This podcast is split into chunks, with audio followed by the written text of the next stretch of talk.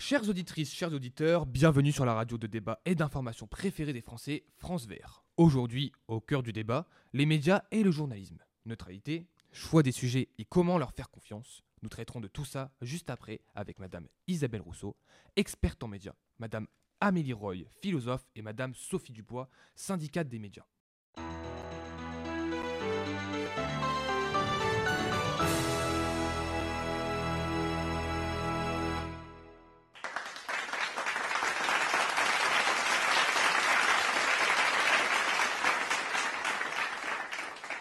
D'après un sondage de Viva Voice, les Français n'ont plus entièrement confiance envers les journalistes sur certains sujets importants comme la politique.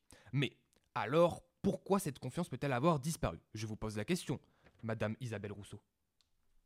Premièrement, cela peut être dû à la ligne éditoriale et l'ensemble des choix éditoriaux qui définissent l'orientation d'un média, tel qu'un journal ou un magazine, puisque en ayant une ligne éditoriale, un média s'assure de la cohérence des sujets traités sur le fond et de la forme. Donc la ligne éditoriale détermine l'identité et le positionnement d'un média vis-à-vis de son public et de son marché, qui est souvent élaboré avant le lancement du média, et qui peut être également modifié en fonction des évolutions du marché ou de la cible visée. En effet, elle permet de maintenir une cohérence éditoriale et de différencier le média des autres concurrents sur le marché. Elle définit la thématique de la publication, le ton utilisé, les sujets traités, le traitement des informations, le choix des angles, les opinions, exprimées ainsi que les valeurs défendues. Cependant, comme l'affirme le Centre de lésion de l'enseignement et des médias d'information, si un média est racheté, l'actionnaire peut changer la ligne éditoriale. Donc il existe un dispositif clause de cession qui permet d'éviter aux journalistes de rester dans un média dont la ligne éditoriale ne correspond plus à leurs valeurs. La ligne éditoriale est donc une notion clé pour comprendre la ligne directrice d'un média. Celle-ci est le résultat de choix quotidiens effectués par ses journalistes et des rédacteurs en chef, puisque si la ligne éditoriale ne correspond plus à son public, un média peut voir son audience diminuer. Alors, vous dites que si les sujets ne correspondent plus au public, cela fait diminuer l'audience. Mais comment sont choisis ces sujets? Les sujets traités dans les journaux sont souvent basés sur les recherches Internet car les médias utilisent des outils de recherche en ligne pour obtenir des informations et des données sur les événements, les tendances, les opinions et les faits.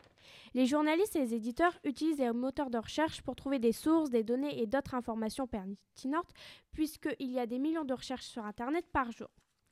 De plus, les éditeurs de journaux ont des outils d'analyse pour suivre les sujets les plus recherchés et les plus populaires sur Internet.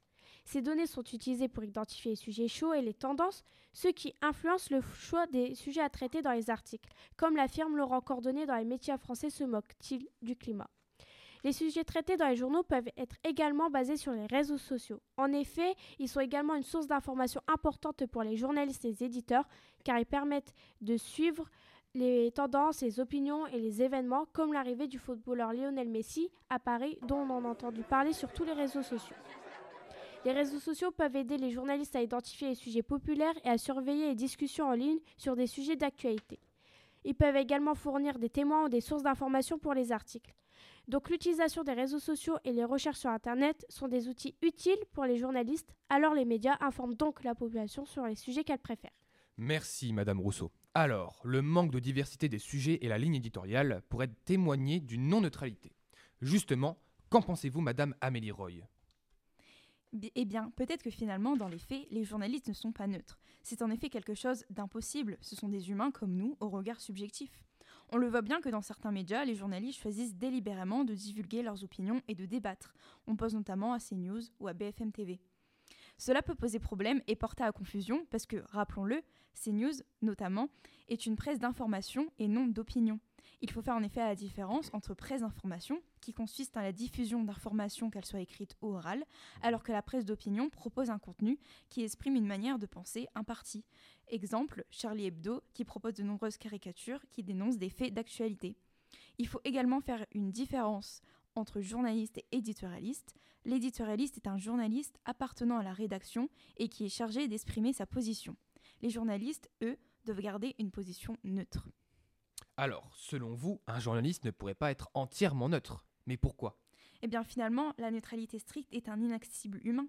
C'est en effet dans la nature de l'homme d'avoir une opinion, un regard subjectif et qui dépend de nos expériences, notre culture et notre place en société. Notre inconscient nous trahit en quelque sorte en choisissant nos mots, notre manière de formuler, ou encore notre manière de présenter une situation. Par exemple, lors d'une manifestation, lorsqu'il y a un débordement, présentons-nous les manifestants en tant que victimes, ou bien que ce sont les policiers les victimes.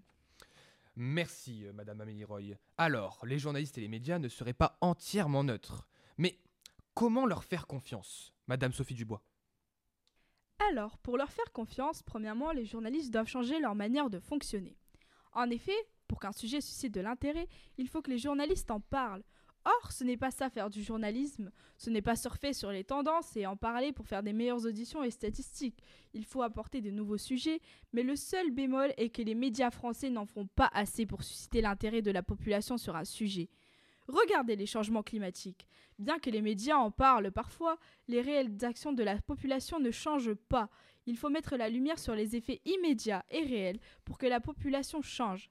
S'ils en parlent correctement, il suscitera un grand intérêt. Il faut améliorer et non pas aborder des sujets qui sont plus vendeurs, tels que le footballeur Messi, comme l'explique si bien Laurent Cordonnier dans le journal pour l'écho. Alors, selon vous, que peuvent améliorer les journalistes? Je pense que nous sommes beaucoup à attendre un, un réel changement des journalistes et les idées d'amélioration ne se font pas rares. Ils devraient premièrement faire participer des personnes qui seraient très bénéfiques autant pour les journalistes mais également pour la population. Cela permettrait de laisser les citoyens s'exprimer, partager leurs opinions et leurs critiques constructives. Ainsi, en impliquant des gens dans le monde des informations sur des sujets qui, je le rappelle, les concernent pleinement, améliorent la démocratie et leur participation à cela, car ils peuvent débattre, s'impliquer et permettre également aux autres citoyens qui n'ont pas la chance de pouvoir participer à des débats de s'identifier à leurs propos. Il pourrait également garantir le respect des règles procédurales qui sont nécessaires pour garantir une honnêteté vis-à-vis des citoyens, mais aussi pour s'assurer que leurs informations sont fiables ou exactes, pour renforcer la confiance premièrement au public, mais aussi pour se rendre soi-même crédible en tant que source d'informations fiables et impartiales.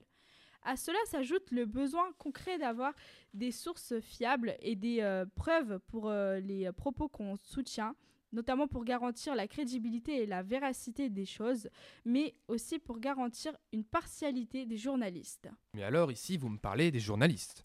Mais est-ce que les lecteurs peuvent faire quelque chose pour mieux s'informer?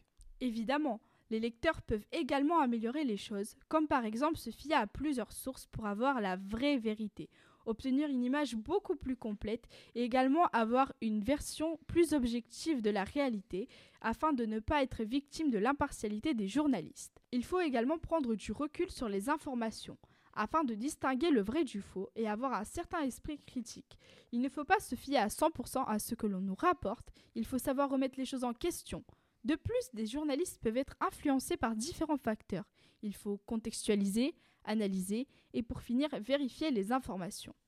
Pour cela, il est très important de regarder les étiquettes des médias, tels que l'auteur, la qualité de l'info, l'objectivité, car certains médias peuvent être affiliés à des partis politiques ou être influencés.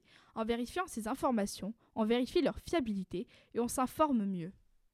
Merci, Madame Dubois. Alors, il faudrait donc changer notre manière de nous informer car la neutralité stricte est inaccessible. Il faut donc mieux juger certains journalistes sur leur honnêteté. Et le lecteur doit aussi faire un effort pour mieux s'informer. Merci à toutes et à tous, chers auditrices et chers auditeurs, de nous avoir écoutés, et à bientôt pour un prochain débat sur France Vert.